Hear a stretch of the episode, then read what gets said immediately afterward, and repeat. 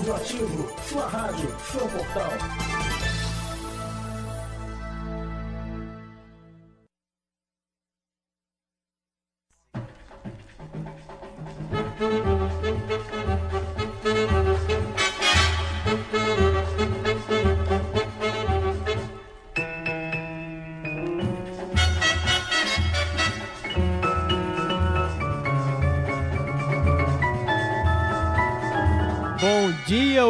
Da nossa web rádio audioativo, começando mais um pontapé inicial, o programa que todo carioca ama. Hoje a mesa recheada, tô aqui do meu lado, Bruno César. Bom dia, Bruno. Bom dia, Felipe. Bom dia, mesa. Bom dia, ouvinte. Que saudade de fazer programa. vamos Confesso que, que, vamos. tava com saudade também, uma semaninha de folga, né? Mas deu pra aproveitar bem. Bom dia, Rafaela Balheiro tá aqui comigo também. Bom dia, Felipe. Bom dia, mesa. Bom dia, ouvintes, torcedores, todo mundo online ouvindo a gente. Murilo Eli, bom dia. Bom dia, Felipe. Bom dia, Bruno. Bom dia, Rafaela. E bom dia a todo mundo que acompanha a nossa web rádio Audioativo. Então vamos começar falando então com as notícias do Fluminense.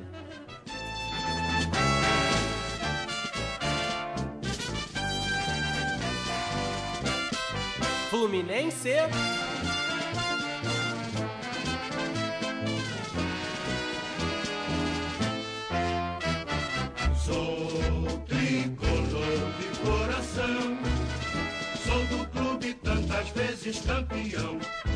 Fluminense que empatou no sábado no Maracanã contra a Chapecoense por 1 a 1 Aquele empate com gostinho de derrota, né? Hoje enfrenta o Ceará mais à noite, mas vamos começar falando desse jogo. Oportunidade tremenda do Fluminense tentar sair um pouco dessa zona da confusão e mais uma vez desperdiçou, né, Bruno? O que você achou do jogo? Mais uma vez desperdiçou. Impressionante, né? A gente espera que o Fluminense cresça. Às vezes parece que vai crescer o rendimento com o Marcão. E agora já são três jogos sem vencer. Não conseguiu ganhar da Chapecoense. A Chapecoense que para muitas pessoas e para mim também já está rebaixada. Começa perdendo para a Chapecoense com um gol do Everaldo. É bem verdade que o Fluminense ficou com a bola o jogo todo.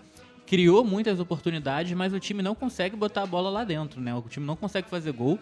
O único gol que saiu foi do, do Marcos Paulo, até um belo gol, por sinal, uma bela jogada. Mas o time do Fluminense bem, bem aquém do que a torcida do Fluminense deseja, porque até consegue criar, mas não consegue concluir de jeito nenhum. É impressionante. É um problema que já, come- já tinha com o Fernando Diniz, continuou com o Oswaldo, agora com o Marcão. Então precisa colocar o pé um pouco na, na forma, né? Porque a pontaria do time do Fluminense é muito abaixo daquilo, né? E o Marcão também não teve uma partida muito boa, né? Ele tirou o Daniel no segundo tempo, era o melhor jogador da partida, o cara que estava conseguindo construir bastante no meio de campo do Fluminense. Ele tira ele para colocar o Lucão, que não acrescenta em nada na partida, que fica dentro da área praticamente o tempo todo, não toca na bola. E tinha um vazio ali no meio de campo, bem dizer, né? Você tinha os quatro jogadores da zaga, o Alan e cinco jogadores no ataque, né? Então não tinha nenhum. A partir disso não tinha nenhuma construção meio de campo do, do Fluminense. Parecia time de pelada, rapaz. Parecia time de pelada. A reta final do jogo foi bola pra frente, cruzamento na área, de qualquer jeito e, e uma produtividade muito baixa, né? Então, Marcão desculpa- foi muito mal. É, pois é, a desculpa do Marcão foi essa, de tentar chegar na linha de fundo pra cruzar, porque realmente no final tinha João Pedro na área, Lucão na área, Johnny na área, Marcos Paulo também chegando na área e o Nenê mais como atacante do que meia. E aí tirou o melhor do jogador da equipe, não sei se vocês concordam, pelo menos nesse jogo o Daniel Eu concordo. acho que foi o melhor da equipe, tirou logo antes da metade do, do segundo tempo para botar um, um jogador que ele insiste, mas que até agora não demonstrou. Tudo bem que a gente não acompanha os treinos, né? Os treinos são fechados. Assim, deve brilhar demais no treino para poder entrar com tanta frequência assim no time, né? Eu acho que é mais pela característica do Lucão, né? O, o Fluminense tinha essa necessidade de contratar um centroavante, né? O, o Johnny, apesar de ser bom no jogo aéreo, né? Conseguir fazer seus golzinhos de cabeça, não é exatamente um centroavante que faz o pivô, um jogador mais assim. É, tem o Pablo Diego também, que, que não vem sendo tão aproveitado. Ele tava machucado também. Estava machucado também, mas é, fe- fez um gol importante na Sul-Americana contra o Corinthians. Poderia ter tido uma sequência maior se não fosse essa lesão. E ele opta pelo Lucão, Tem pela, João Pedro muito também, mais né? pela característica. O caso do João Pedro eu acho que é um pouco mais, mais complicado, né? Porque é um, um jogador que vive uma relação complicada com a torcida. Ele entrou no lugar do Wellington Ney é, no intervalo. Então, é- é- é- eu acho que é um jogador que tem essa característica realmente, sabe fazer bem o pivô, ele ganha todas as bolas, eu acho impressionante realmente, mas tem tido desempenhos ruins e prejudicados pelo, pela pressão da torcida. Um jogador que demonstrou, alavancou muito rápido, né? E acho que a expectativa dele ficou lá em cima. O ponto desse jogo que eu acho que vale destacar é o Ganso no banco. Primeiro jogo dele como reserva com a camisa do Fluminense. E entrou no finalzinho, né? E, e pelo menos o Marcão deu a entender que tá procurando soluções. A gente falava nos, nos últimos programas que o Fluminense vinha numa arrancada, né? Que poderia, quem sabe, até brigar por uma eh, Sul-Americana. Quem sabe se desse uma sorte ali, beliscasse uma Libertadores. E começou a vir de uma sequência de três jogos sem vencer agora, né? E três jogos em casa, né? Três jogos em casa, derrota pro Atlético Paranaense, pro Flamengo e agora esse empate em casa com a Chapecoense. Uma situação realmente complicada, tem um confronto direto agora com o, Ce eh, com o Ceará. Se perder, deverá entrar na zona de rebaixamento, naturalmente, né? É verdade que conta com, com o Cruzeiro também. Sim. Mas a- acho complicado a situação que o Fluminense vive agora. Realmente, o, o Marcão tem que procurar soluções com, com base no que ele tem. Você concordou com essa barração aí do Ganso, Rafa? Eu concordo sim, eu não concordo com a substituição durante o jogo, até a torcida vaiou o Marcão, né? Realmente foi uma péssima escolha dele, porque não faz sentido você colocar um jogador mais cabeça de área sem ter ninguém para armar, né? A bola obviamente não ia chegar nele. É, mas em relação ao Ganso, a gente já vinha conversando até nos bastidores que o Ganso junto com o Nenê dá uma travada no time, né? Não tem tanta velocidade e o Marcos Paulo já tem esse diferencial. Eu acho que ele atua realmente melhor do que o Ganso em relação a isso. Só que a dúvida que a gente tinha era se o Marcão ia ser capaz de peitar e colocar o, o Ganso no banco, né? E foi o que ele fez, sim. Acho que a atitude foi correta, mas em compensação, o resto da partida, substituições que não tem como entender mesmo, que acho que foram cruciais, assim, pro, pro, Flamengo, pro Fluminense, perdão, pro Fluminense não conseguir concluir esse jogo é, carregando 1 a 0 né? Um empate ali que foi bem complicado pra torcida que tá revoltada com o Marcão. Ele barra o ganso, né? E o que não dá pra entender é entrar com o ganso aos 40 do segundo tempo, né? Então, assim, é pouquíssimo tempo pro ganso fazer alguma coisa, né? Se uma partida inteira já o ganso já não faz muita coisa, imagina em 5, 10 minutos ali. É, é um jogador que não corre e, e também não é um jogador de característica de. é, não é um exímio cobrador de bola parada, por exemplo, também não, não é um, um cabeceador. Então é um jogador que, nesse es- estilo que o Marcão usou para se justificar né, é, as, as substituições, é, não, não encaixa em nenhuma delas. É, colocou porque o Ganso tem que jogar todos os jogos. Pela É, importância ti- que tem, pelo nome que tem. Foi, foi mais ou menos isso que aconteceu. A escolha dele foi, foi colocar no banco, mas ele sabia que ele teria que colocar o Ganso. É, Tirou e o Marcos Paulo também tava bem na partida. Tava, também tava muito cansado, bem. mas tava bem na partida. Um outro problema também, eu acho, que quando você tira o Daniel e fica um vácuo no meio de campo, você poderia mudar o posicionamento do Nenê, né?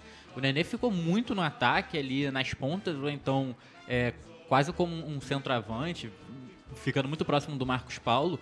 E nesse momento você pode recuar o Nenê e o Nenê jogar como armador, como ele jogou a maior parte da carreira dele. Só que aí precisa.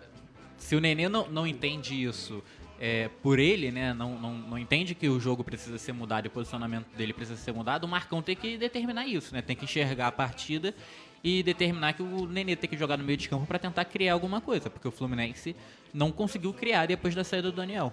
E assim, é, parece receita já receita de bolo do, fracra, do fracasso já, porque assim, começou perdendo gol, é o segundo jogo contra o time da zona de rebaixamento que o Nenê exclusivamente perde um gol dentro da pequena área, contra o Havaí. O jogo tava 0 a 0 no início do jogo, dentro da pequena área era só ele e o goleiro, deu um- uma penteada a mais na bola, o Vladimir acabou defendendo. Essa e é a- a crítica pro Nenê, né? É sempre uma penteada a mais na bola. não, e nessa agora não foi nem penteada. Ele era sem goleiro. Eu não sei se vocês viram o lance, mas assim, é, o Johnny fez a jogada, chutou, a bola bateu na trave. E aí no rebote o goleiro tava caído. Tudo bem que caiu na perna ruim dele, mas é jogador profissional, né? Assim, É, era jogador só profissional e empurrar. experiente, né? Então já teve muito tempo na carreira para trabalhar a perna ruim dele. Pois é, era- e conseguiu tirar a bola do gol. E aí parece que ali o torcedor já, já talvez esmoleceu um pouco, falando pode ser mais uma, mais uma tragédia aqui no Maracanã. Porque querendo ou não, assim, foram três vexames, três tragédias com três treinadores diferentes. Assim, é algo que se Salvariam, repete no né? Fluminense. As partidas que salvariam o Fluminense na zona de rebaixamento. Por É. ser todo mundo ali naquele embolo ali do final e principalmente a próxima partida também contra o Cê- Ceará. A sensação que dá é que o problema não é de comando, apesar de, de nesses três treinadores, a impressão que ficou foi essa, né? Tanto que o Oswaldo não tinha o, o grupo, O Marcão agora parece tomar decisões erradas, o próprio Diniz encasquetando muito nas ideias dele. Mas a gente, pelo fato de três treinadores completamente diferentes estarem dando errado no Fluminense, a gente, a gente consegue perceber que o problema não é esse. Se o Fluminense não cair, vai ter que. Ou mesmo se cair, principalmente na verdade se cair, vai ter que acontecer uma reestrutu- reestruturação importante ano que vem. Vale lembrar que a diretoria assumiu no meio do ano, não teve ainda como resolver. O caso do Fluminense, inclusive, agora me lembra muito quando o André Sanches assumiu o Corinthians em 2007. É uma- era uma situação curiosa o Corinthians foi rebaixado, a conta caiu meio que sobre ele por ter assumido, não ter conseguido resolver a situação, e no ano seguinte é, retoma o planejamento. E eu acho que isso pode acontecer com o Fluminense. Mesmo se não cair, a, a diretoria vai começar a trabalhar mesmo, vai começar a moldar o- a sua forma de pensar mesmo a partir do ano que vem. Então acho que é até complicado você colocar a conta na diretoria, mas também não tem como você colocar nem no elenco e nem no treinador. É, e o problema né, nessa comparação com o Corinthians é que se o Fluminense cair, a cota de televisão cai absurdamente, né? Então o time provavelmente. O, o clube vai ficar insustentável. O Fluminense. O Felipe falou sobre as três partidas que o Fluminense perdeu, né? Pro CSA, que naquela época estava na lanterna, o Havaí e a, a Chape agora que empatou. Perdeu pro São- Goiás também por 1x0, só pra lembrar. Empatou É, pro lá- Ceará no- por 0x0. Exato, mas esse- essas três partidas eu, eu destaco mais porque eram São equipes que estavam zona de rebaixamento. muito ruins, né? O CSA hoje está numa situação melhor, mas naquela época estava muito ruim, já era dado como rebaixado. E o Fluminense perdeu oito pontos para esses três, para essas três equipes dentro do Maracanã. É um desempenho inaceitável, né? Você perde de 1 a 0 para Havaí e CSA e empata com a Chape por 1 a 1. Dentro do Maracanã, você, o Fluminense hoje tem 30 pontos. Se ele tivesse com, se ele tivesse vencido essas três partidas, ele estava com 38 numa situação totalmente confortável na tabela. E são equipes que a gente pode é, apontar que o Fluminense tem um elenco melhor do que essas equipes, só que não consegue colocar a bola lá dentro. E mesmo com, com três treinadores, a gente pode dizer que a estratégia foi praticamente a mesma. Ter a bola, tentar finalizar, criar chance. Teve mais a bola, teve mais chance criada, mas a defesa ainda fica exposta e acaba, no final do jogo, a Chapecoense estava mais perto do segundo gol, pelo menos na minha opinião, do que o Fluminense de, de fazer o segundo gol. E aí o time cansou, a Chapecoense muito bem, o Muriel fez três ou quatro defesas difíceis. É, então, assim, o Fluminense poderia sair até com resultado pior ainda, né? Resultado horrível pro Fluminense, mas na força das circunstâncias, realmente acho que. Não deu pra comemorar, mas acho que eh, saiu, saiu bem o Fluminense na, na situação. E isso complica ainda mais a situação do clube, né? Quando você. Quando o empate com a Chapecoense parece um resultado bom pelo que, pelo que as duas equipes acabaram apresentando, isso demonstra que a equipe tá mais pra lá do que pra cá, né? Podemos dizer. É, hoje tem um confronto direto, inclusive, né? É, começar a falar desse jogo então, Fluminense Ceará, hoje no Castelão, 9h30 da noite. Os dois times com 30 pontos. Vai ser aquele jogo de, como eu falo aqui, 30 milhões e 300 mil pontos. É ligar o alerta vermelho para essa partida, porque o confronto realmente é direto. E a gente tem a volta do Ganso hoje, né? Que é, É. mais uma questão que a gente pode discutir, o porquê do o Marcão não reforçar a substituição dele. E eu acho que o Ganso vai entrar no lugar do Ayrton Nem. É, vai entrar no lugar do Lugar. Ayrton Nem. O Ayrton Nem que foi mal, né? Jogou só 45 minutos contra o Chapecoense, foi mal, assim. Tudo que tentou, errou. E aí parece que tá fazendo vários experimentos no momento que não é pra fazer experimento nenhum, né? E ainda que tá tem- na reta final do Ainda campeonato. tem a ausência do Alan, né? Do Alan, perdão. Jogador muito importante pro Fluminense. Talvez um, a grande surpresa positiva da equipe, né? Junto com o Caio Henrique, jogadores que encaixaram muito bem E no o Muriel sistema. também, né? Tem estabilidade desde o começo do ano. Jogadores que caíram na graça da torcida e você perde ele para a entrada do Yuri Lima, um jogo que poderia ser é, difícil, fica mais difícil ainda, lembrando que o jogo é fora de casa contra o Ceará, que está na mesma situação. O, o estádio Castelão deve estar lotado, a Arena Castelão. E com o Nenê e Ganso no meio de campo, né? E que é você o ponto tem- a favor do Ceará, né? E aí, exatamente, você tem essa lentidão no meio-campo que, que vai prejudicar muito. O time do Ceará, que não vem feito boas partidas, o técnico Adilson Batista tem também dificuldade de encontrar a equipe, mas empatou com o Vasco no último jogo, arrancou um empate no finzinho, muito mais por, pelo Vasco ter caído de produção do que propriamente o Ceará ter conseguido imprimir um ritmo. O Ceará já não consegue mais jogar igual jogava no início do brasileiro, igual jogou na reta final do ano passado. É um time mais fraco, o Thiago Galhardo, que chegou muito bem lá, é, não consegue repetir as boas atuações. E, e hoje deve mudar o jeito de jogar em relação ao que jogou o Vasco, né? O Bergson, que fez o gol de empate, inclusive, ganha vaga no time titular. Agora o Ceará vai jogar com um centroavante fixo. É, é uma estratégia até para aproveitar o jogo aéreo do, do Fluminense, que até, até tá Razoável. até tá razoável nos últimos jogos, mas que foi um problema é, sempre que a gente sempre fez questão de colocar.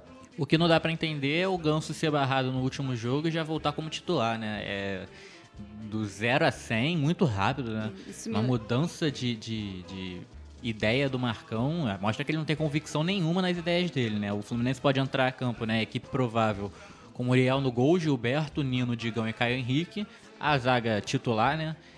Yuri Lima no lugar do Alan, como o Murilo falou, Daniel e Ganso, Nenê Johnny Gonzalez como nove centralizado e o Marcos Paulo, né? Claro que o Johnny e o Marcos Paulo podem inverter posicionamento a qualquer momento, mas me impressiona muito essa questão do Ganso, né? Ele sai do time como titular, fica barrado e no jogo seguinte já volta como titular de novo. Não dá pra entender muito. E só para complementar o que o Bruno falou, isso me lembra o Barroca pouco antes de cair no Botafogo, que é essa falta de credibilidade do técnico ficar trocando substituições sem saber, pa- parece, né, sem saber o que está fazendo, fazendo essas experiências. Só que aí não é mais momento, né, de um técnico cair no Fluminense. Já, já acho que já foi suficiente por esse ano, não tem mais o que fazer. Agora não tem mais interino pra botar também. né? Exatamente, vai colocar Não quem no lugar dele? Pois é, Sobe vai da o- base. só o auxiliar dele agora é o Ailton, né? Então acho que pode piorar cada vez mais também. Exatamente. Se for tirar o Marcão. É, agora não tem nem como cogitar a demissão do Marcão, é, né? Vai tem ser como.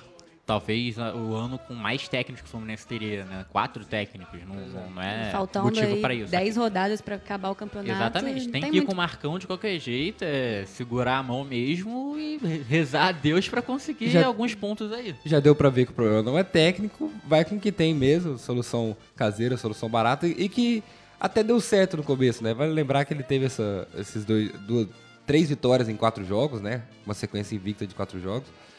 E isso até deu um gás na torcida, deu, como eu falei antes, deu a entender que o Fluminense tinha que escapar do rebaixamento. Então acho que é importante confiar no trabalho do Marcão, mesmo que ele vá cometer erros como vem cometendo, tá começando agora. Então é, é- é- é importante respeitar isso e focar realmente na fuga do rebaixamento. Realmente sonhar longe já, já não tem não tem porquê nesse momento. É isso aí. É. Hoje, então, um jogo importantíssimo pro torcedor tricolor contra o Ceará lá no Castelão. Vamos agora, então, para as notícias do Botafogo.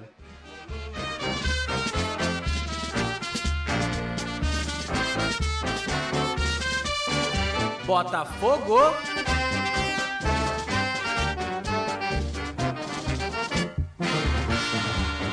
Botafogo, Botafogo,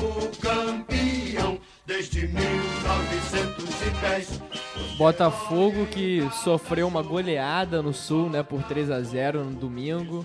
Time totalmente, pareceu pelo menos para mim, apático, é, sem, sem poder de reação. O que você achou desse jogo, Rafa?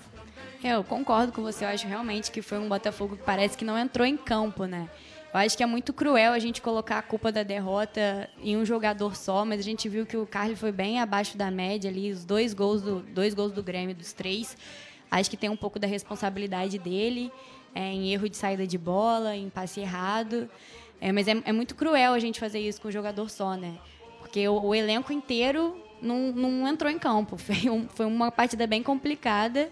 E até pelo que a gente esperava do, do Grêmio, né? Depois do 5 a 0 de, da derrota na Libertadores, é, o time a gente imaginou que fosse chegar ofensivo mesmo. É a característica do Renato Gaúcho. Ele não ia tirar o pé do freio agora, até porque depois dessa derrota eu acho que ele tem mais que mostrar trabalho mesmo. E o Botafogo não entrou no ritmo do jogo. Ficou completamente fora do que estava acontecendo, o time jogando sem raça, sem, sem entender o que estava fazendo lá, né? É, e é uma questão, né, que a Rafa falou, né? O Grêmio vinha de derrota, a- talvez a pior derrota da história do Grêmio, 5 a 0 pro Flamengo, e é- por mais que o Grêmio tivesse o time quase todo titular, Foi nem uma derrota, né? Foi uma tragédia. foi, foi uma tragédia, foi uma humilhação, mas daqui a pouco a gente comenta isso quando for pro, pro Flamengo. Mas quando o, era, por mais que fosse com, com o elenco quase todo titular, com o time quase todo ti- ti- titular, e que é bem superior ao Botafogo, era o momento do Botafogo chegar, pelo menos arrancar um empate lá do Rio do Sul, né? Porque o, o Grêmio estava fragilizado, podia vir de uma ressaca moral, técnica e tudo mais. E o Botafogo não, não- chegou nem perto disso, né? Um time muito apático.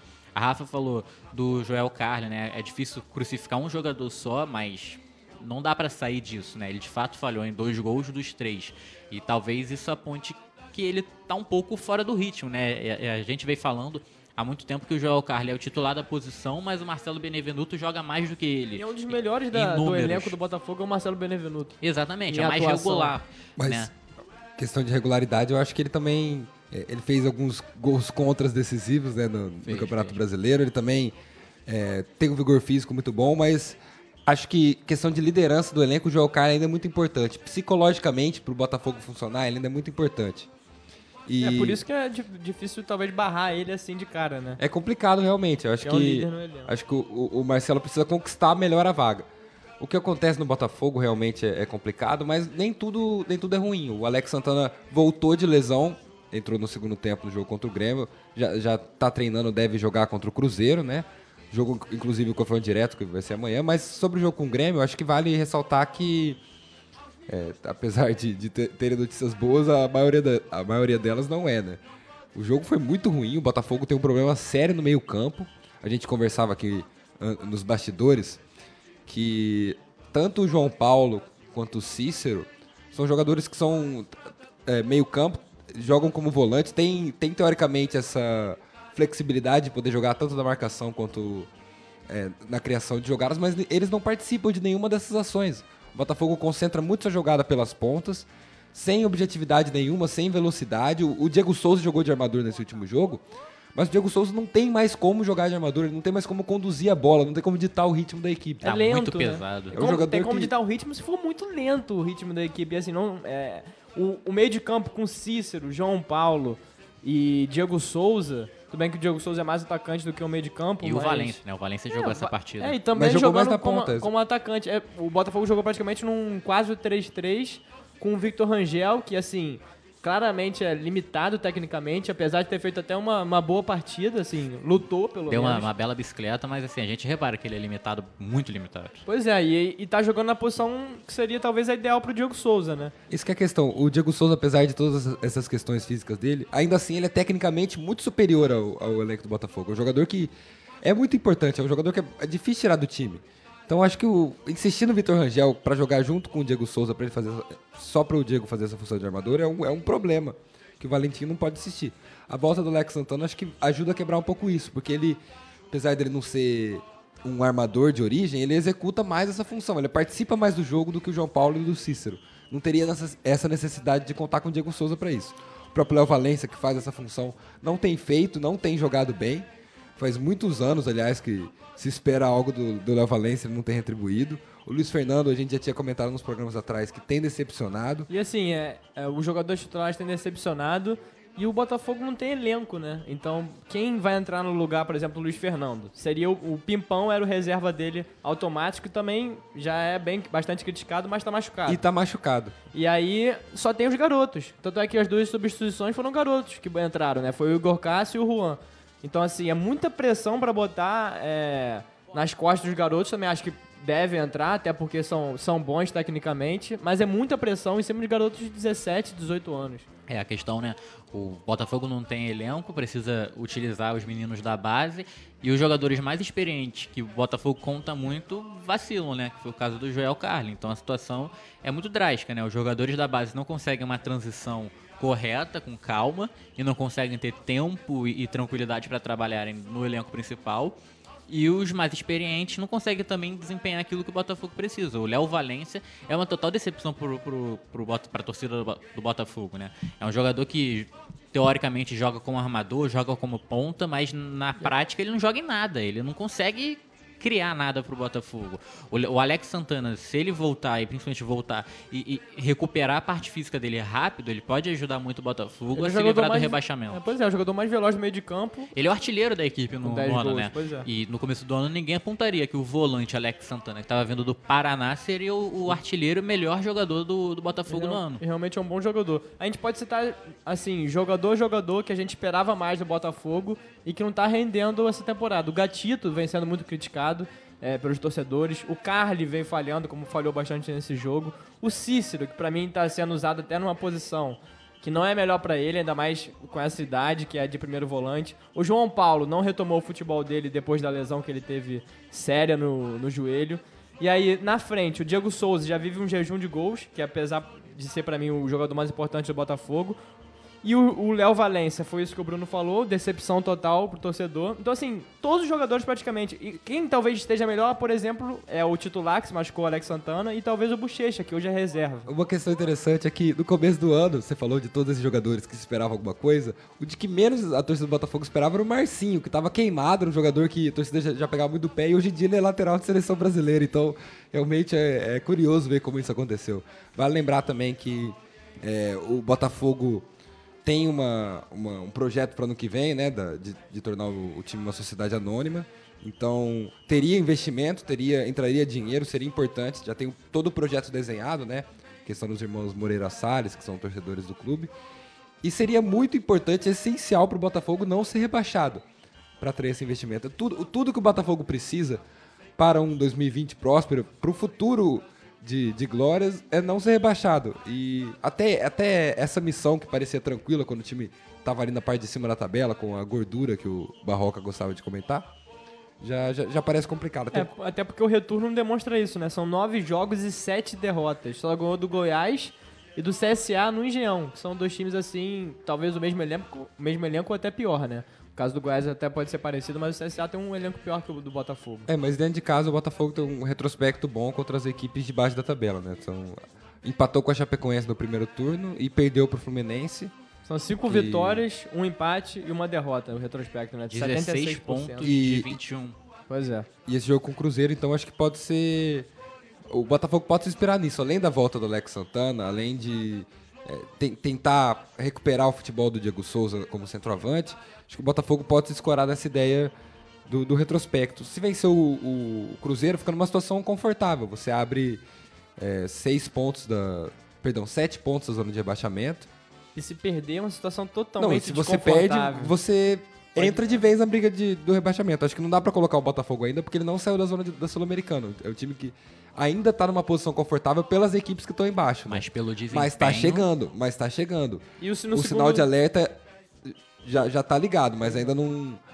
a- equipe como um todo não começou a pensar nisso justamente por causa disso. E né? no segundo turno é o 18º colocado. Eu acho que assim, a- o torcedor tá pensando já em tentar fugir dessa zona de, perto do rebaixamento. E eu acho que a equipe também já, já, já tá mais tensa em relação a isso. É, são sete derrotas nos últimos nove jogos, é muita coisa. E se a gente for olhar a tabela do campeonato, o Botafogo é um time que praticamente não empata, né? Ou ele vence e não tem vencido, ou ele perde. Então, é, o Cruzeiro, por exemplo, ele tá numa situação desconfortável na tabela, é claro, ele tá na zona de rebaixamento desde o começo, mas ele, ele empata muito, então é, é- é me- melhor, né? Um pouco melhor você empatar do que perder, porque toda rodada você tá ganhando, somando um pontinho ali e se mantém na briga. O Botafogo não empata e nesse momento que só perde, vai caindo ladeira abaixo.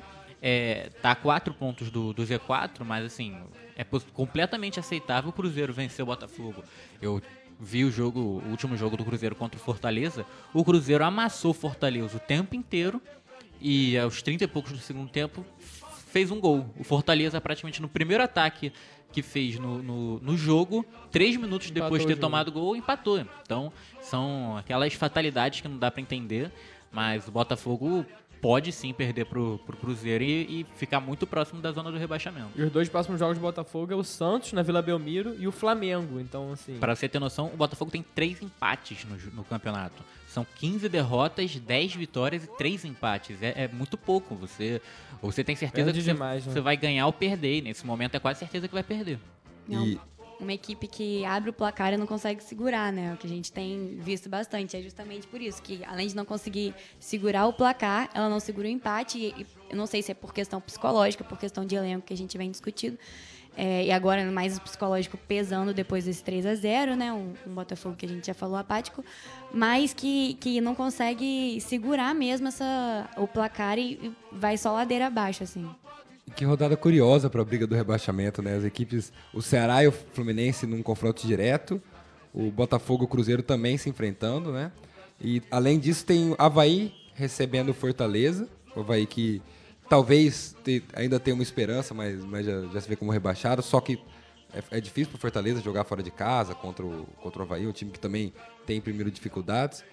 E o, a Chapecoense enfrenta o Atlético Mineiro, que são duas equipes também que é, não estão brigando, a Chapecoense está distante, mas tem feito bons jogos. E o Atlético Mineiro também não tá tão perto, mas tá fazendo jogos ruins, tá na hora também de ligar o sinal de Os dois pontos do iceberg, né? Atlético Mineiro e Chapecoense. Exatamente, então acho que são dois casos. é, aliás, são, do- são vários jogos essa rodada que vale a pena ficar de olho, porque essa briga vai, pode mudar completamente, né? As posições podem se alterar, os times podem. é, essa dança de cadeiras da, da zona de rebaixamento vai ser, vai ser interessante essa rodada. É, e o Botafogo só não ficou numa situação muito ruim depois dessa rodada, porque do nono colocado pra baixo ninguém venceu. Ou perdeu ou empatou, então a situação foi bem. é, a rodada foi muito boa pro, pro Botafogo nessa rodada, né? O Murilo falou sobre o Botafogo SA. É, esses dias eu tava ouvindo um podcast do Rodrigo Capello, do Globoesporte.com. Ele fez um podcast com o Alexandre Rangel, que é o sócio da Ernest Young, quem, que é a empresa que está fazendo todo o estudo do Botafogo. E a situação do Botafogo é tão dramática que a partir do estudo deles, eles já sabem que o Botafogo tem em torno de 750 milhões de dívidas, a maior milhão de reais em dívidas, a maior dívida do Brasil. E já se sabe que esse ano a dívida vai aumentar. Então, o estudo que já foi feito vai ter que ser readequado porque a dívida vai aumentar. E se for rebaixado, aí é uma situação de calamidade total, porque a cota de televisão diminui bastante. Então essa dívida que é de 750 rea- milhões de reais hoje pode chegar a 850 900 milhões de reais. Então, praticamente não daria para recuperar o time. O, o Botafogo SA está trabalhando com a hipótese de conseguir levantar 350 milhões de reais. Se hoje o Botafogo tem 750, pagando 350, vai para 400 e ainda é muita coisa. Principalmente se a gente olhar o potencial de receita do Botafogo, que gera em torno de 180 milhões de, de reais por, por ano. Pois é, Então- assim, pra, pra simplificar, o Botafogo já é um time assim. É, que já tá na UTI, né? E aí, se rebaixar, os equipamentos vão quebrar dessa UTI. Porque aí. é- Praticamente, é quase inviável. E, e o que eu achei muito interessante desse podcast, do Alexandre Rangel falando, é que o planejamento da Botafogo SA é um planejamento de 30 anos e nos próximos 5, 6 anos é só para manter o Botafogo vivo. Ele fala isso, repete várias vezes. Não é Vai botar soro. é, não, não é só. Não é a expectativa de, ven- de é, pagar as dívidas ano que vem em 2021 ter o melhor time da América Latina. Não, é nos próximos 5, 6 anos manter o Botafogo vivo para a partir do sétimo começar a sonhar em algo de Libertadores, vaga de Libertadores. Então é um projeto que tem muito pé no chão, mas que está sendo muito bem estudado, muito bem estruturado, mas precisa muito do não rebaixamento do Botafogo, principalmente esse ano. O projeto é, desde o início, a, a diretoria, principalmente o, o Alexandre e os, os nomes que estão envolvidos nisso, fazem, fazem questão de deixar bem claro para conter euforia que o projeto é a longo prazo, é para reestruturar o Botafogo. Que é acabar com essa questão de dívida, que é realmente um, um problema que assola não só o Botafogo, mas grandes partes do clube brasileiro, o próprio rival de amanhã, o Cruzeiro, acho que é o time mais em voga hoje quando se fala em dívida, né? É, e é muito. E, e é importante explicar isso para a torcida, porque realmente o, Botafogo é estimado que tem um valor de entre 20 a 30 milhões para investir ano que vem. Esse valor é um valor alto comparado com o que o Botafogo teve nos últimos anos, mas ainda assim, é, você não contrata mais ninguém no futebol atual de alto escalão com esse valor. Então, o Botafogo vai ter que manter os pés no chão e focar se quiser é, se estruturar, né? A torcida também não pode acabar a paciência. Já parece que vendeu o time e a torcida já começou a protestar contra o rebaixamento, como se já- os resultados já fossem no, no primeiro dia, né? Só pra deixar um ponto positivo pra torcida, ela tá fazendo uma, uma vaquinha, né? Tá arrecadando, já conseguiu arrecadar bastante pra pintar. 6 mil reais. É, para pintar o Newton Santos as- é, por fora, as partes por fora e por dentro também. Então tá deixando o estádio até, assim, mais bonito até, aparentemente. Bacana, E bacana. fazendo. E é legal o que porque tá é num momento ruim a equipe, né? É. Isso é, é demonstração de amor muito legal, né? Demonstração de amor, o que é só uma situação dramática, né? Que a torcida tá fazendo o papel do clube, né? Dirigente, né? É quem tá indo lá pintando o Newton Santos, deixando um pouco mais bonito, mas mostra que a torcida do Botafogo criticou muito, é verdade que o Murilo falou, chegou a vaiar o Barroca e tudo mais, mas a- é- ela tenta apoiar da forma que ela pode apoiar, né? Da forma que o Botafogo deixa ela apoiar. Tá, tá dando aquele abraço com o tapinha nas costas, né? Vamos lá. É, vamos lá, vamos. Botafogo tá caído no chão, levanta e pronto. É vamos, vamos sair da, da zona do reba da briga pela zona do rebaixamento. Então, só pra deixar anotado, é amanhã o jogo do Botafogo contra o Cruzeiro no, no Newton Santos, às 8 horas da noite, Botafogo Cruzeiro, jogo direto aí. Nove e meia, nove e meia. 9 e meia, perdão. Deram informação errada aqui. Vamos agora então para as notícias do Vasco.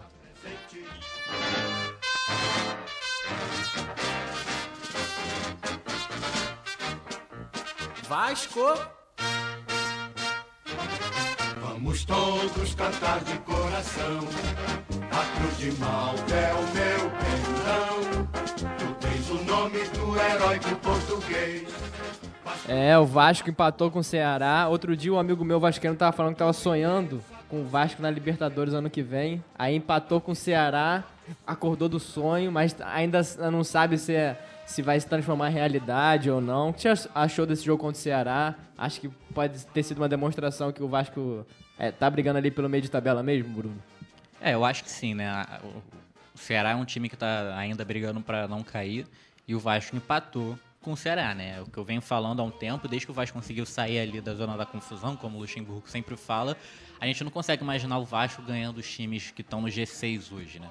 Nem o Atlético Paranaense, que pode abrir uma vaga pro G7. Então, é, coloca um pouco de, de- diminui um pouco a euforia da torcida do Vasco, principalmente porque o, o segundo tempo do Vasco foi bem aquém do, do esperado, né? Foi bem abaixo. O Vasco teve a primeira meia hora de jogo foi muito boa. O Vasco conseguiu criar bastante. É, vou te falar que até o, até o gol do Vasco, né, foi bom. É, Foi, foi um acho que a- golaço. até o, a partir... Depois do gol do Vasco, o Vasco, assim... É, cerca de 10 minutos depois do gol do Vasco, o Vasco já Recuou desandou, totalmente. recuou totalmente, né? O gol foi um belíssimo gol. O Richard pela esquerda foi atacar. Este de dando assistência, que Uma a gente viu, que a gente vê. Uma linda assistência, o Rossi concluindo de direita de primeira. E depois disso, o Vasco recuou. A- tem algumas questões físicas que assustaram, né? A- o Vasco até comentou que a logística parece não ter sido muito bem feita e isso atrapalhou a parte física dos jogadores. A gente pôde ver que o Marrone saiu no intervalo com dores no joelho. O Luxemburgo tirou o Bruno Gomes logo com 30, 35 minutos do primeiro tempo, porque estava com medo do jogador ser é, expulso. E o Fred Guarim ainda não está na, na melhor forma física, né? Ele foi substituído com 15 minutos do, do segundo tempo. É, talvez há uma discussão, né, se o Fred Guarim ele tinha que ser titular nesse jogo ou não, porque é, com certeza já era uma substituição queimada, né? A gente já, já sabia que, que ia ter que tirar o Fred Guarim. E aí, a partir disso, o Vasco, com 15 minutos do segundo tempo, já tinha feito as três substituições, recuou totalmente e o Rossi e o Ribamar sentiram.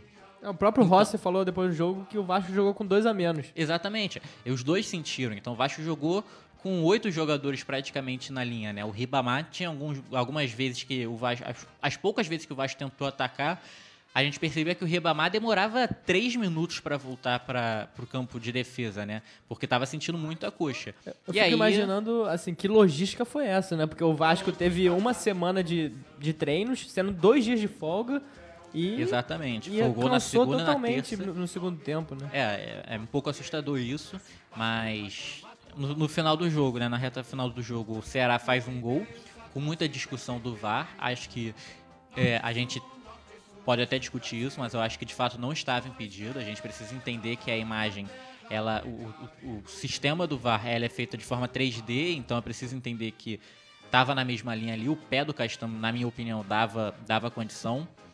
Só que a partir disso, até depois de tomar o gol, de, de sofrer o empate, o Vasco não, não buscava o ataque. O Vasco parecia que estava satisfeito com esse um empate, um ponto para casa, e vamos tentar ganhar do Grêmio hoje e ganhar os três pontos. Essa parecia ser a postura do Vasco. Que balde de água fria que foi o gol do Ceará, hein? O Vasco, naquela altura, tava ficando a dois pontos do G6. É verdade que Inter e Grêmio venceram depois.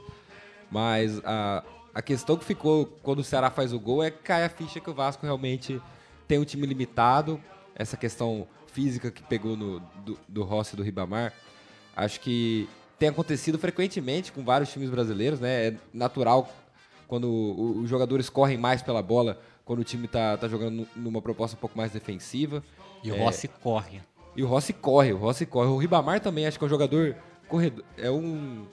Eu acho que ele compensa a, a desqualidade técnica muitas vezes pela força e pela, pela velocidade. Com certeza. É, o estilo que o Luxemburgo joga é muito físico, né? Ele sempre foi assim, no Vasco não é diferente também. E, e realmente acho que a situação do Vasco ficou confortável. Acho que não pode ser. É, é bom que o Vasco almeje o G6. Acho que ficar confortável a essa altura do campeonato é perigoso.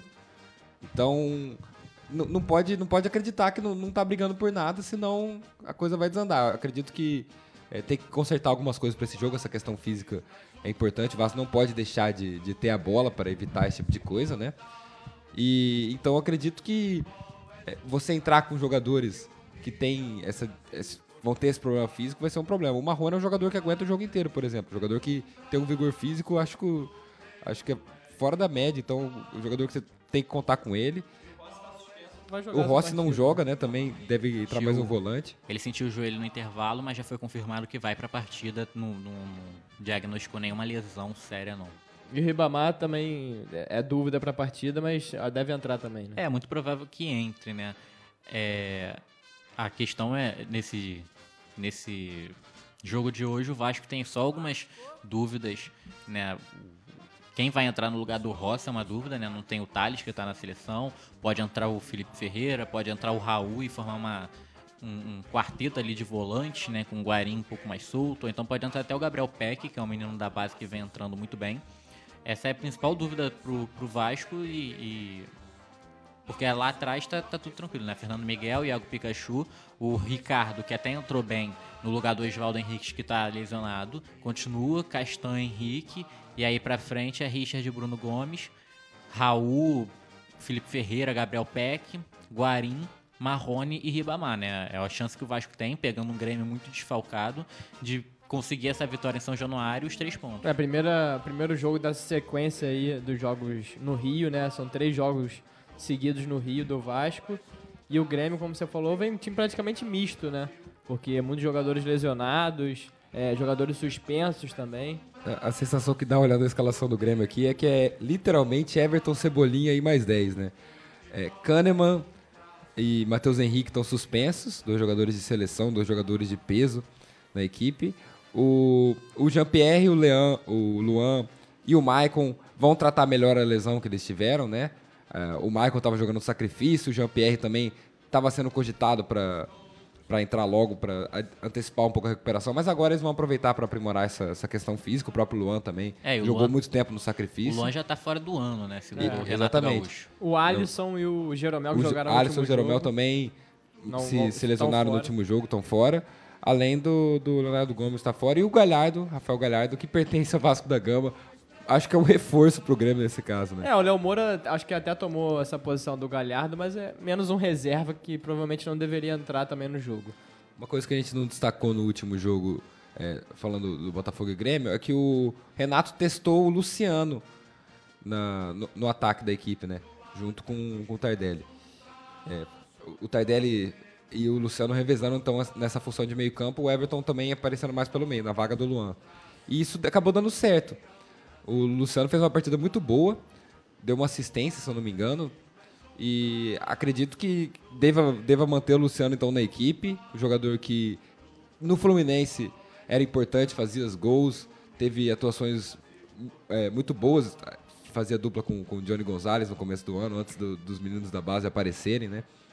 Então, acho que é, vem recuperando seu bom futebol com a sequência. Um jogador que ficou muito tempo encostado no Grêmio e agora acho que, que deve ter mais oportunidades pela boa partida que fez. E é, o jogador faria falta hoje no Fluminense, olhando bem, né? Com certeza, faz falta. E mesmo com tantos desf- desfalques, o ataque do Grêmio ainda é, assim, potente, né? Porque Everton, Everton Cebolinha pela esquerda, PP pela direita, Luciano pelo meio, Tardelli na frente. Ainda tem o Tassiano chegando por trás, pode jogar também como volante, mas chega muito na área. É um time muito ofensivo, né? Então É. acho que a estratégia do Luxemburgo de tentar povoar esse meio de campo aí com três ou quatro volantes talvez seja uma boa estratégia. Exatamente, né? Tem esses jogadores no ataque ainda tem o Léo Moura e o Cortez, que são laterais ofensivos também, que descem bastante. Então, o Grêmio vai no estilo de jogo dele, tentando sempre procurar o ataque. O Vasco provavelmente vai povoar o meio de campo para tentar fazer um gol, né? Tudo mais, né? Acho que o, o que precisa mudar no Vasco é mudar a postura, principalmente no segundo tempo. A gente já pôde ob- observar no jogo contra o Internacional que aconteceu a mesma coisa. O Vasco ganhou do Internacional do Beira Rio, um resultado surpreendente, né? 1 a 0 gol do Marrone, aos trancos e barrancos. Mas se a gente for analisar o jogo mesmo, No segundo tempo, só teve o Internacional. O Vasco só não saiu com empate ou então com a derrota porque o Fernando Miguel teve a melhor partida dele nos últimos seis meses. Ele fez ótimas defesas. Então, é, naquele jogo, a torcida do Vasco saiu muito empolgada porque venceu.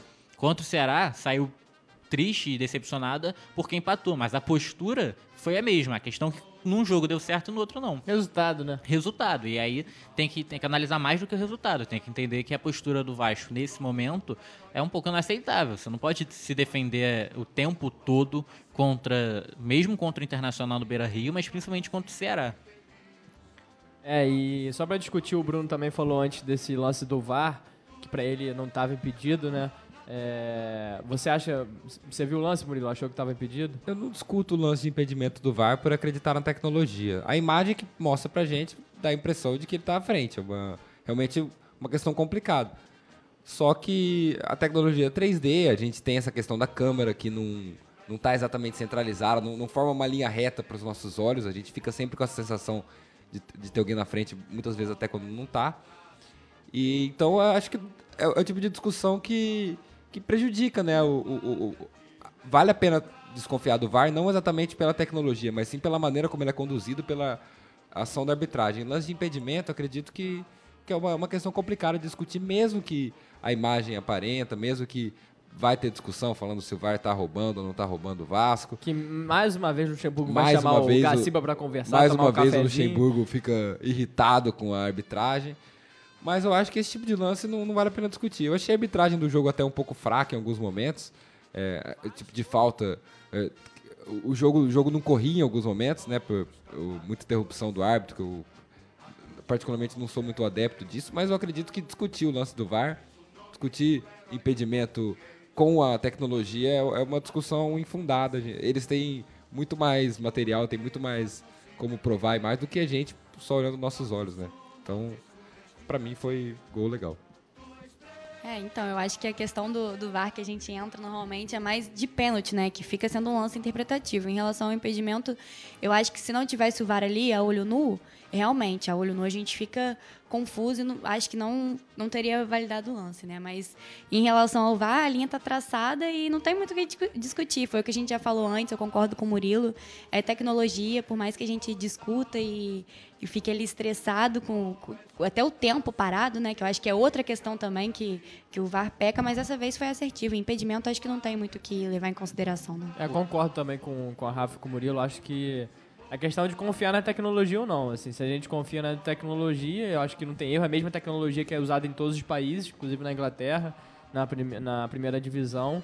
Então acho que concordo também, não, não tem discussão. Ninguém destacou nesse jogo do Ceará o passe que o Richard deu pro, pro Rossi. A gente eu falei, eu falei. Você comentou sim. verdade, verdade. Agora só- falado do gol do Rossi. Mas assim, eu só queria comentar Mais que... um destaque. Destaque duplo. Lembrei, lembrei, lembrei disso agora, cara. Eu achei o o bolão realmente o Richard jogador que. Volantão, conquist- né? Volantão conquistou a vaga no Vasco, não tem comprometido também. Não, não dá pra tratar como um- o, o destaque da equipe. Mas ele tem funcionado e, vez ou outra, dá um lance desse. O meio-campo do Vasco tá, tá bem sólido, tá bem encaminhado. Só uma última coisa sobre o VAR, né? Acho que sou no mesmo ponto que vocês, não tem muita discussão sobre o sistema, só que eu acho que a CBF precisa um pouquinho mais de transparência, né? Uma discussão que tem rolado muito nas redes sociais nesse lance específico do, do Vasco é que o, o, o mecanismo que. O método do- da CBF é o quê? Você enxerga qual é a última parte do zagueiro e a partir disso traça a linha. Na imagem que foi divulgada, não dá pra enxergar o pé do Castan. Porque parece que o Não pé tá- dele tem 51, centi é, 51 Não- não- tamanho de, de chuteira. É aquela Não, linha grossa que coloca que dificulta todas as coisas. Exatamente, só, aquela- só que na, na imagem não dá pra enxergar a ponta do pé do Castan. O jogador do Ceará tá na frente. Então a questão é. Tem que mostrar a se- câmera se- do outro lado. É, então a questão é: se- se o- em teoria, se a, CBF tá falando que ela utilizou aquela imagem, como é que ela sabe que o pé do Castan tá exatamente naquele ponto que dá é, legalidade pro gol. Então, acho que ela deveria utilizar outras câmeras, provavelmente eles utilizam, mas mostrar pra gente a, a outra câmera que eles conseguiram enxergar o pé do Castan, a ponta do pé do Castan. E Ah, aí, a partir disso, poderia usar até o que já foi usado algumas vezes aqui pela Globo, em- em- na repetição do gol, que era aquela câmera 3D, né? Que aí você tira total dúvida, mostra com transparência o que está acontecendo. E aí não tem mais discussão, gente. Não precisa ficar gastando tempo se foi impedimento ou não, se já tem uma imagem 3D de todo o lance. Pois é, o curioso é essa imagem ser divulgada e a CBF falar que essa é a imagem oficial, porque o próprio Gaciba já falou, é, chefe lá da CBF de arbitragem, que são, assim, em média 30 câmeras para analisar um, um lance de impedimento, e aí tem até o ângulo assim, total de 360 graus para poder ver, e aí fica cada um é, fica um especialista técnico para botar o frame, o árbitro de VAR para botar escolher o toque. E, mas assim, a imagem que foi divulgada realmente não é nem um pouco conclusiva, né? Uma última notícia do Vasco, então, para a gente encerrar, né? O, na sexta-feira o Vasco acertou algumas pendências financeiras com o elenco, né? O Vasco pagou salários um mês de salários atrasados para os jogadores e para os funcionários, agora está com dois meses atrasados, e pagou três meses de direitos de imagem, agora também está com dois meses. Então, as pendências do Vasco atuais são dois meses de salários atrasados para jogadores e funcionários, além de dois meses de direitos de imagem. O Vasco tenta aquele empréstimo ainda de 20 milhões que foi aprovado no Conselho há alguns bons meses, e a expectativa é que esse empréstimo saia essa semana e aí pague todo o restante, né? Pague essas duas, esses dois meses de salários atrasados e direitos de imagem, né? É uma notícia que a gente tem que dar, eu acho que o torcedor vascaíno a diretoria do Vasco não tem que se orgulhar disso, porque o Vasco está fazendo sua obrigação, que é pagar salário. Concordo também. Mas é muito importante, né? Sobre encerrar, agora vamos então para as notícias do Flamengo.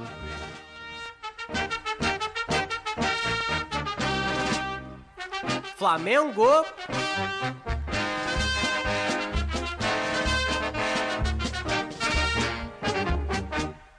Vez Flamengo, sempre Flamengo. Flamengo sempre eu hei de ser. É o meu maior prazer vê-lo brilhar. Flamengo, é, que ganhou do CSA agora no Maracanã. Assim, Flamengo, que o Flamengo é campeão, todo mundo já sabe, né? Agora tem que botar outras pautas assunto. Flamengo é o melhor time da história do Brasileirão dos pontos corridos aí desde 2003. Murilo. Não dá para responder enquanto o campeonato não acabar. Sou totalmente contra isso. É, é realmente um momento iluminado que vive o Flamengo. Talvez, não sei se na história do clube houve um momento tão positivo em relação a vitórias, em relação a resultados. Equipe é, que desde o comando do Jorge Jesus tem, se eu não me engano, apenas um empate e uma derrota no Campeonato Brasileiro. Dois empates, perdão, é, com São Paulo e com o Corinthians, e a derrota por 3 a 0 para o Bahia. É, perdeu o Emelec, é verdade, perdeu, empatou dois jogos contra o Atlético Paranaense, empatou também. Que foi eliminado, né? É, Copa pela Copa do Brasil, empatou também tanto com o Grêmio quanto com o Inter. Mas foram empates que, tirando o Atlético Paranaense, né, pela, pela eliminação, o Jesus tinha acabado de chegar, mas foram empates que acabaram classificando a equipe. Vale lembrar então que o Flamengo tá na final da Libertadores, que recebi a informação aqui agora, tem tudo para não ser no Chile. O Chile já é, acabou de confirmar que foi cancelado o Fórum de Cooperação Ásia-Pacífico e a reunião do clima COP25, que iam ser realizadas no Chile em novembro. A Comebol então está começando a estudar essa ideia de mudar uh, para para Paraguai seria o principal candidato, né? Que já vai realizar a final sul-americana. Mas falando de futebol, então, o Flamengo caiu no oba-oba de alguma forma, né? Não fez um bom jogo, talvez seja o pior jogo dessa sequência do, do Flamengo contra o CSA. Agora venceu por 1 a 0 meio no sufoco. O Diego Alves teve que fazer brilhantes defesas. O Flamengo deu muito espaço para contra-ataque. Quando, quando segurava a bola no ataque, era aquela maravilha toda, né? A gente via Gabigol, Bruno Henrique, Arrascaeta, Everton Ribeiro rodando a bola com, com a, a, magia que vem, vem se apresentando nos últimos tempos. Mas faltou, faltou realmente organização, faltou realmente colocar mais a bola para dentro. E, é, só respondendo a pergunta, acho que o Flamengo ainda não é o melhor time de todos os tempos da, da, dos pontos, pontos corridos. corridos nas estatísticas, por enquanto, né, até 2003, segue aí como com o maior número de pontos né, acumulado na tabela. Mas eu concordo de que realmente o campeonato só vai acabar ou daqui a sete rodadas ou daqui a dez, né? Só vai acabar quando acabar o campeonato. É. e aí a gente deixa pra discutir isso mais pro final. Em relação ao jogo, o CSA foi abaixo do esperado, é, do Flamengo, não era o que vinha sendo até então, principalmente depois do, do jogo contra o Grêmio, que eu não sei se a gente vai ter tempo de discutir isso aqui mais tarde. Temos tempo, sim, podemos Tá falar. sobrando, né, Felipe? sobrando tempo. É, e o jogo, assim, a gente destaca novamente o trio do ataque, por mais que não tenha sido o esperado, o Flamengo vem aí com um trio que tem. O, só os três jogadores já tem mais gol do que 16 equipes do Brasileirão, né? Então tá empatado agora com o Atlético Paranaense, se eu não me engano é Grêmio, Palmeiras, só que. E o próprio Flamengo, né? Que é o melhor que- ataque. Exatamente, que fica aí na frente. E a gente destaca a questão que, que foi um pouco complicada aí. Foi a, o Flamengo é muito bom na questão defensiva, mas sofreu um pouco, tanto que o Diego Alves apareceu bastante no jogo, né? A gente vê que quando o goleiro aparece bastante no jogo é que algumas falhas em questão defensiva, mas ele brilhou em mais uma partida. Acho que ele tem sido um dos destaques do Campeonato Brasileiro, sim, teve a sua redenção, né? Que não fez no primeiro turno da forma que se esperava. E agora com o Jorge Jesus aí, o Mister chegando, ele, até o próprio William Arão também na linha, fazendo jogos diferenciados e não recebendo a crítica da torcida que vinha tendo até então. né? Quem diria, né? A dando um sufoco na defesa é, do líder Flamengo. É, dando sufoco porque o, o CSA estudou muito bem o Flamengo, né? O CSA, eu até acho que foi um dos times mais corajosos e efetivos da- des- das últimas, talvez, 15 partidas do, do Flamengo, né? Ele teve muita coragem de jogar da forma que jogou contra o Flamengo. Não teve mais posse de bola que o Flamengo, isso não, não era esperado. Mas jogou pra frente, jogou tentando fazer gol. Teve chances E- claras de fazer o gol. Teve né? chances Bola claras e, e- e chances claras que foram muito bem estudadas, porque quase todas as chances eram bolas lançadas nas costas dos laterais, principalmente nas costas do, do Rafinha. Então, o, E aproveitando a linha alta, né? aproveitando a linha alta, sempre os, os atacantes, a Podi, o Ricardo Bueno, né? Ricardo Bueno. Ricardo Bueno. Alec Gol. depois. Alec Gol, que quase fez o gol. é, sempre entrando em diagonal e pegando essa. é, é, jo- jogando por trás da, da zaga, né? Foi. O CSA fez a- o trabalho dele de, de estudar. A questão é que, mesmo sendo um time que, na minha opinião, foi muito corajoso e efetivo, porque criou muito, o Flamengo ainda é muito bom, é muito acima do, do CSA e consegue vencer. A questão maior eu acho que o, Flamengo não teve aquela partida que a gente costuma jogar, costuma é, assistir, Acompanhar, né? acompanhar. Só que o Flamengo também criou muitas jogadas. A gente pode reparar no primeiro tempo que se acabasse um 4 a 2 Flamengo no primeiro tempo era tranquilo de, de acontecer. A diferença é A- que dessa vez perdeu muito, muito Perdeu gols, né? muito gol, porque se a gente imagina o Flamengo aproveita uma das três, quatro jogadas que criou no, segundo, no primeiro tempo e não fez. Se ele faz, era 2 a 0 E aí a, a situação no segundo tempo era muito mais tranquila. Eu acho que o desempenho foi, foi abaixo do normal, mas principalmente porque pecou nas finalizações, porque ele criou muitas chances. Se fizesse um golzinho só, o jogo mudava totalmente de, de panorama. Aí que entra o oba-oba que eu comentei no começo. O time do Flamengo tem perdido muitos gols nos últimos jogos, mas com, naturalidade, porque faz depois. Acho que a sensação que ficou nesse jogo do CSA, pelo volume que estava criando, era de que o gol ia sair a qualquer momento. O Flamengo que ia ter um gol do Bruno Henrique, que ia ter um gol do Gabigol, que, ia- que até tinha, tinha um cartaz, né? Hoje tem gol do Diego Alves. né? A sensação que dá é que o Flamengo pode fazer um gol a qualquer momento, que o time é muito perigoso, muito ágil, tem muita, muito recurso pela frente. Só que os, muito mérito do Argel Fux, né, no, no comando do CSA, que conseguiu estudar, conseguiu, é, além de, de evitar esse gol, destaque também para o goleiro João Carlos, que fez algumas defesas, né? É, lembrando que o Jordi se envolveu numa polêmica com a diretoria do CSA, teve, teve que se retratar depois. Perdeu a cabeça. O, o Argel já tinha sido vazado o áudio dele xingando a, a diretoria pela maneira que contratou, pela estrutura da equipe. Agora o- vaza esse áudio do, do esse vídeo do Jordi criticando a, alimentação, a, falta de, de Infraestrutura, né? infraestrutura do CSA. Realmente um, um clima que, que não, não traduz o que a equipe vem jogando em campo, que é uma equipe que esperava muito menos no campeonato, até pelo início que fez, até pelo, pelo peso que ela tem né, no cenário da primeira divisão. E vem fazendo um campeonato razoável, sólido, com vitórias importantes, Mesmo com jogos muito 18º, bem né? feitos. 18º, mas a, a quatro pontos da zona. É, o Paraná, no passado, que é uma equipe muito mais tradicional, com, com jogadores como Caio Henrique, Alex Santana, que hoje em dia jogam em, em grandes equipes. É, nessa altura do campeonato tinha 14 pontos, então Naquela partida contra o Fluminense a gente já dava o CSA rebaixado e, e não tá mais. O CSA tá brigando pra valer pra não, não ser rebaixado. Só para formalizar com questão de scout mesmo, que foi comentado sobre a finalização, foram 17 finalizações do Flamengo e 9 com chances claras de gol. Então essa foi realmente uma equipe que chegou, mas parece que faltou um capricho ali até do próprio Bruno Henrique, né, por, por conta da questão do último jogo talvez, enfim, também vamos discutir sobre isso depois, poupar ou não poupar. Mas o CSA chegou ali porque não tinha realmente o, o que perder, né? Eu acho que foi mérito da equipe sim jogar ofensivamente, porque não se espera que um time da ponta oposta da tabela vai, vai fazer na retranca ali no Flamengo, por exemplo, para não tomar um 7 a 0 do jeito que muita gente achou que fosse ser goleada. Então acho que foi mérito da equipe mesmo jogar para frente, jogou certo, colocou medo e se impôs, né? É, para mim, por incrível que pareça, para mim o pior do jogo foi o Gabriel. Perdeu muito gol, é, não Ele conseguiu aproveitar. gol, né? É, mas pelo menos faz, né? Faz, Faz. faz mais, tá fazendo mais gol do que perdendo, né? Mas assim, é, perdeu muito gol, não conseguiu fazer nenhum gol.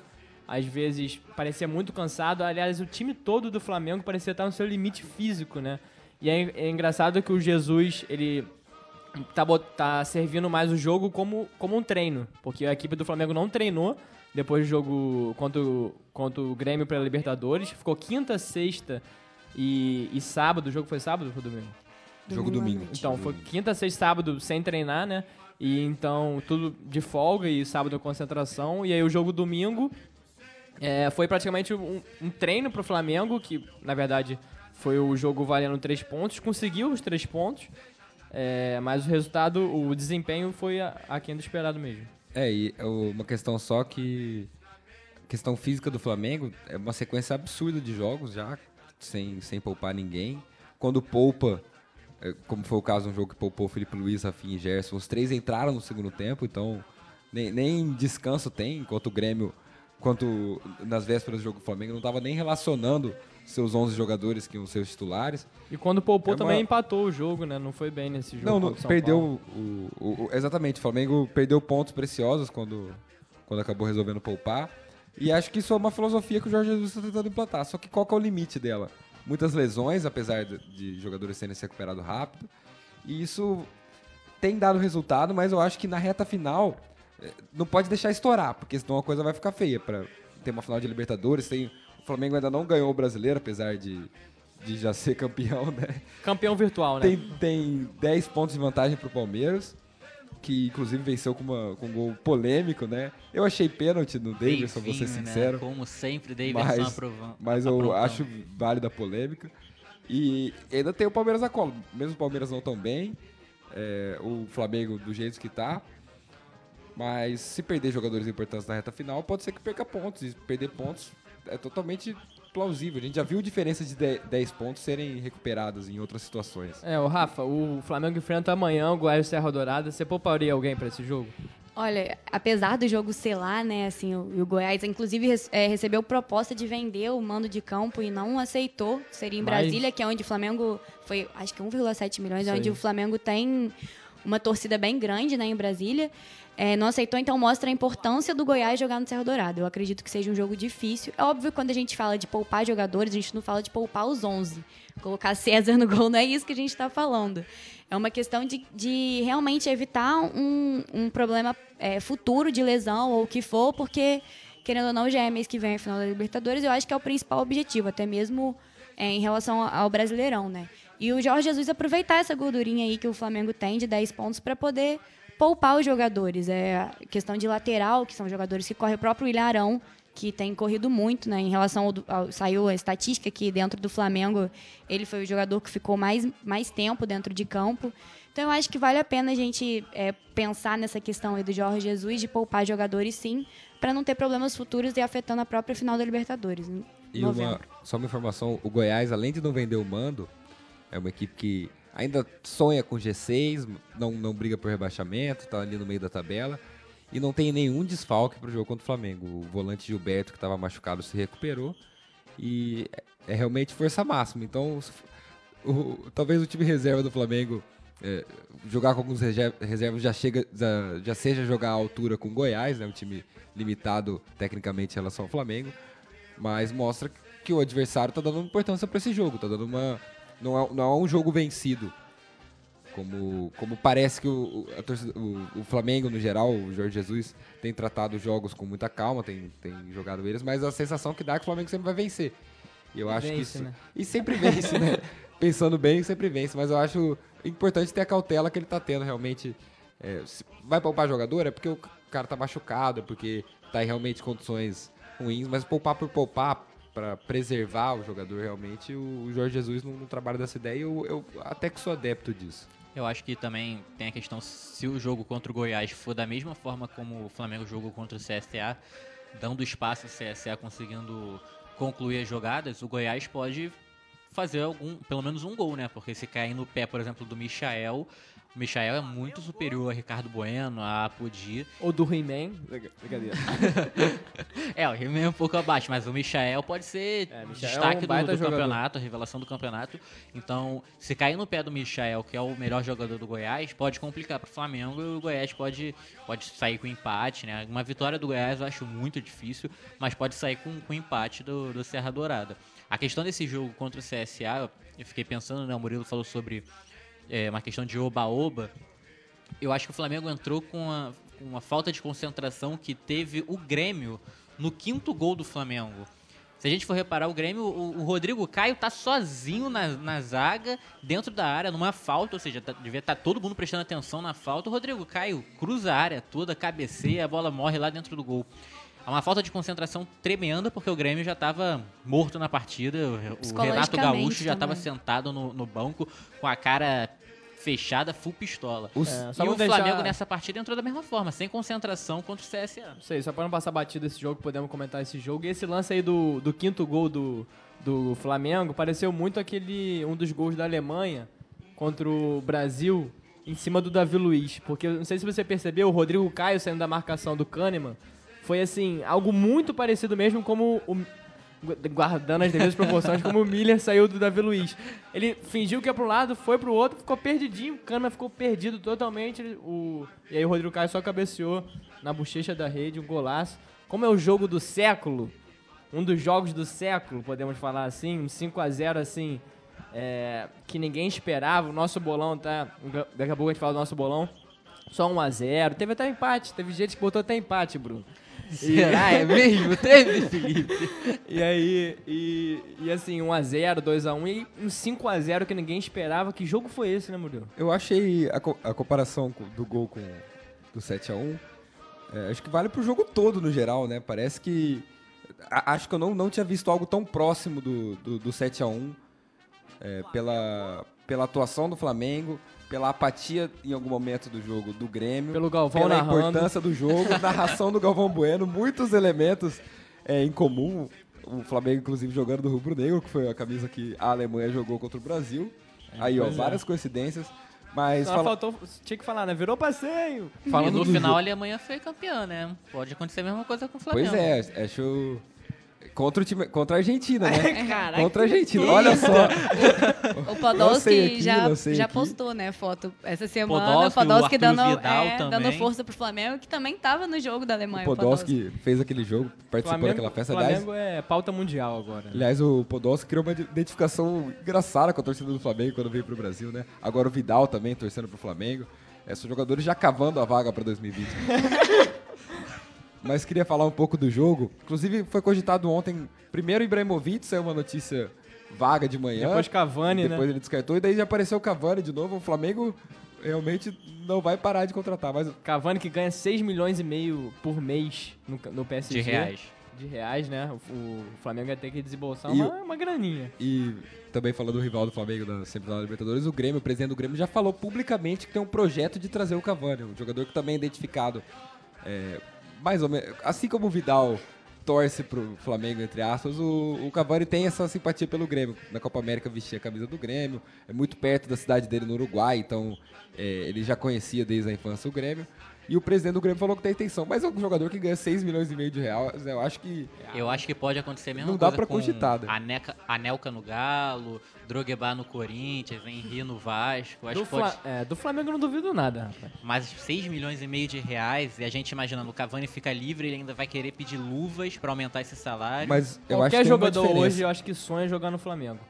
Porque, assim, é atmosfera boa, ambiente bom, salário em dia. Mas o Cavani tem muito espaço na Europa. Não, claro que tem, mas assim, não sei se é o caso do Cavani, mas eu acho que assim. é, por exemplo, eu, não, eu não- nunca imaginaria o, o Felipe Luiz no, no Flamengo, a essa Não. altura, porque o Felipe Luiz, pra mim, é um jogador que tem muito espaço na Europa também, ainda Bom, hoje. Mas vamos falar de realidade. O Felipe Luiz é flamenguista, o Felipe Luiz é, é brasileiro, ele conhece Já toda tá na a história hora do de Flamengo, voltar já tava na hora de casa. voltar, ele queria voltar. E o Cavani, também acho que não, não dá pra comparar com Anelka, Henry e Drogba, porque ele é, é uruguaio. É totalmente plausível você é, querer jogar no Brasil, porque desde criança é um jogador que acompanha o futebol brasileiro, tá mais próximo.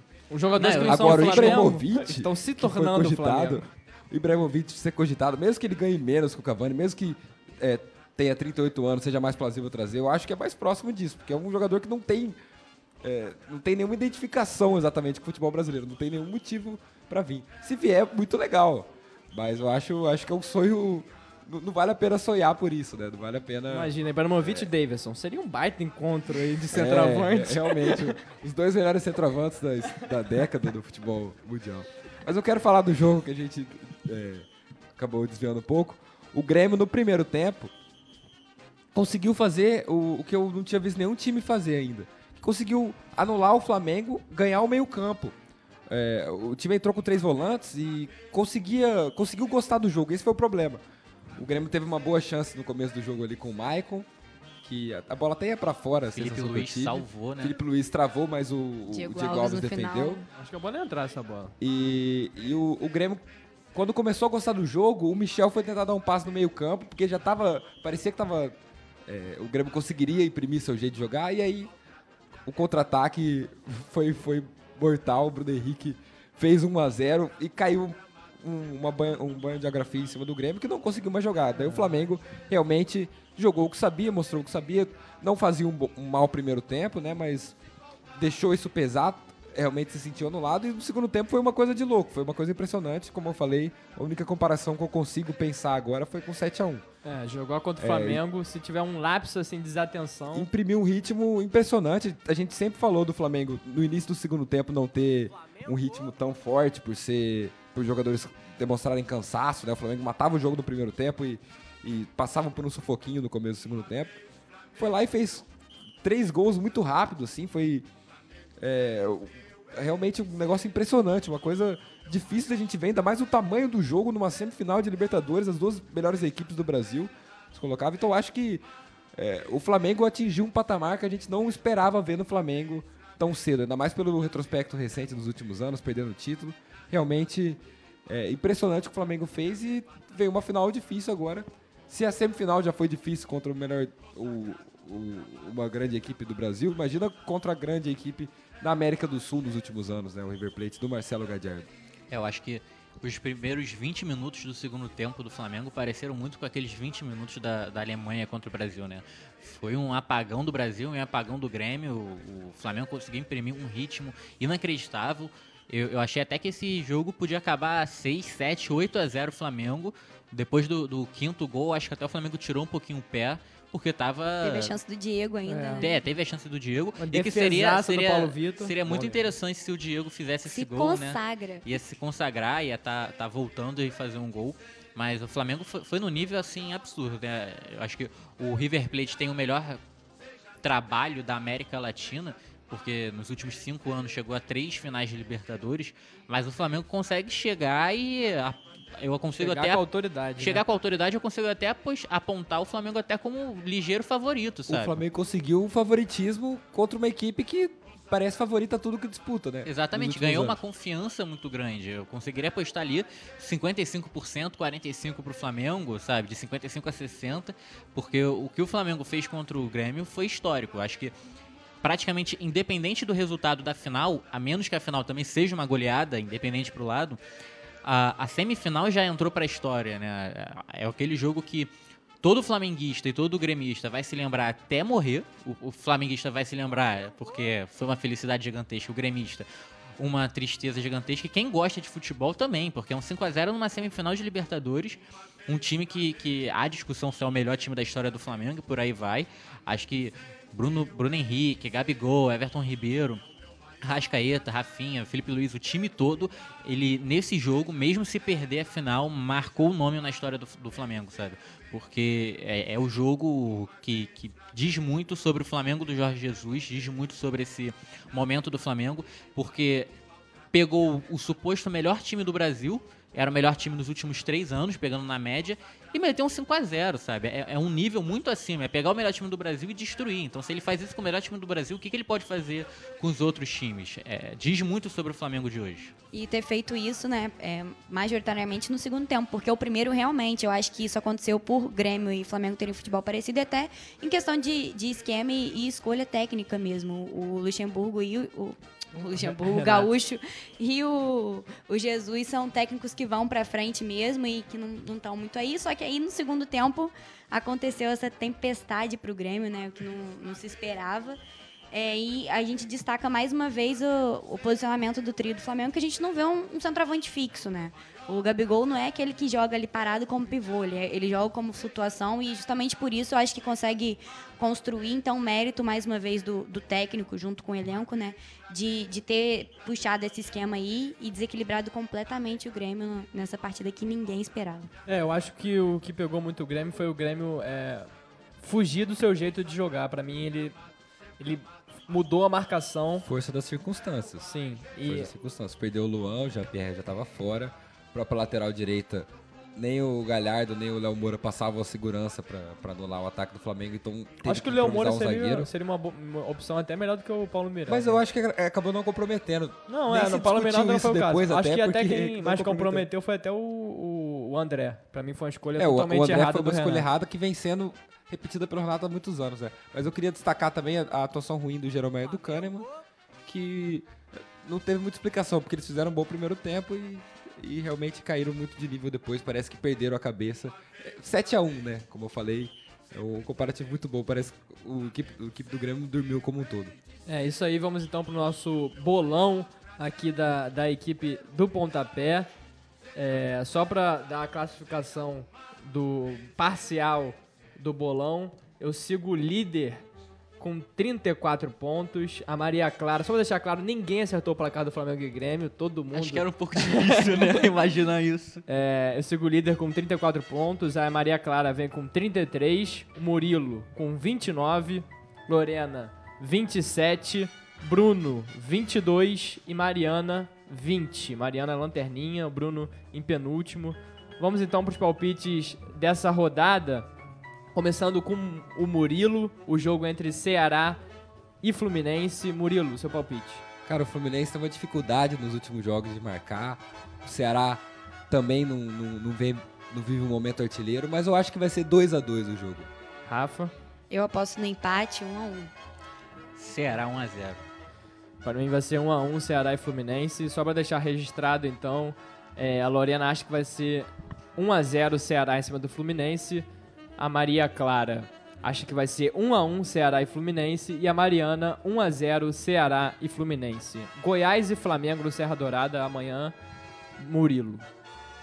Ninguém para o Mengão, mas talvez o Goiás. Eu botei 1 a 1 então. 1 a 1. Até rimou, rapaz. Ficou poético o palpite. Rafa, gostou, qual... Felipe? Adorei. Qual é o seu palpite, Rafa? Eu acho que vai dar Flamengo. O jogo não vai ser fácil, acredito, até por ser lá, mas 2 a 1 Flamengo. Bruno. 2 a 0 Mengão e continua líder absoluto do campeonato Mais brasileiro. líder que nunca. Para mim, esse jogo aí, jogo na, na, na, linha de raciocínio do Murilo, né? Jogo complicado pro Flamengo, time cansado, Serra, no Serra Dourada. Assim, time cansa muito, 2 a 1 Flamengo. Agora a Lorena acha que vai ser 2 a 0 pro Flamengo. A Mariana acha que vai ser 2 a 0 também Flamengo e Maria Clara 2 a 0 também pro Flamengo, uma chuva de 2 a 0. Deve ser o palpite que a gente mais é, chuta, né? Agora, o último jogo entre. Não, penúltimo, um do Vasco. O Henrique e o do Gabigol, tem que ter. Né? Mas é, é, aí é quase meteorologia a gente tá fazendo, né? Botar gol também. Total, total palpite. Vasco e Grêmio, qual o seu palpite, Murilo? Grêmio com sangue nos olhos para, para esse jogo. Realmente é um time que não ainda não digeriu muito bem a derrota para o Flamengo, mas o Vascão com o Luxemburgo vai brigar lá em cima. É 1 a 0 para o gigante da colina. 1 a 0 para o Vasco, Rafa. Eu acho também que, assim, é, verdade, não acho, não. Não concordo com, com o Murilo, não.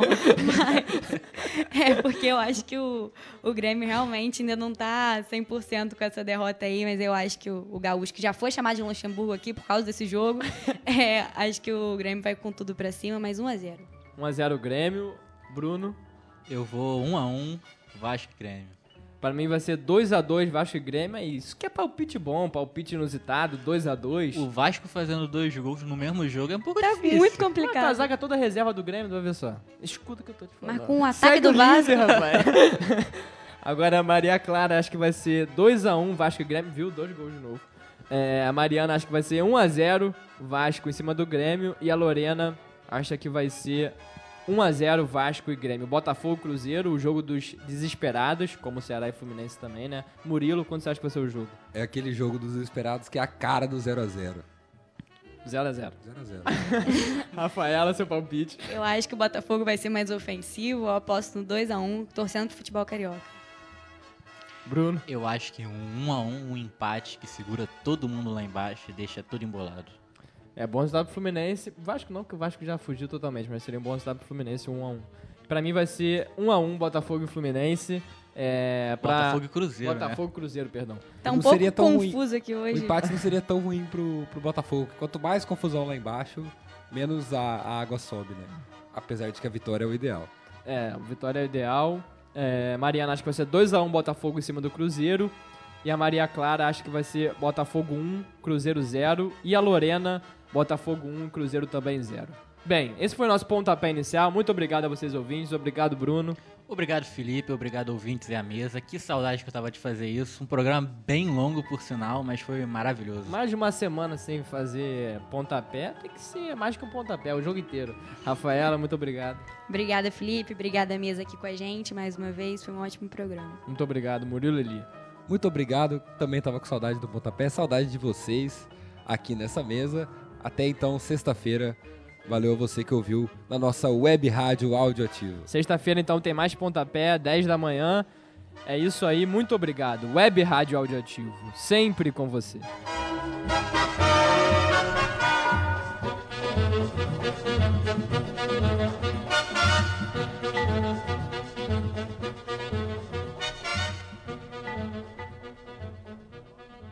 Não seja apenas um ouvinte. Acesse e participe. Portal Auditivo. Propagação sem barreiras.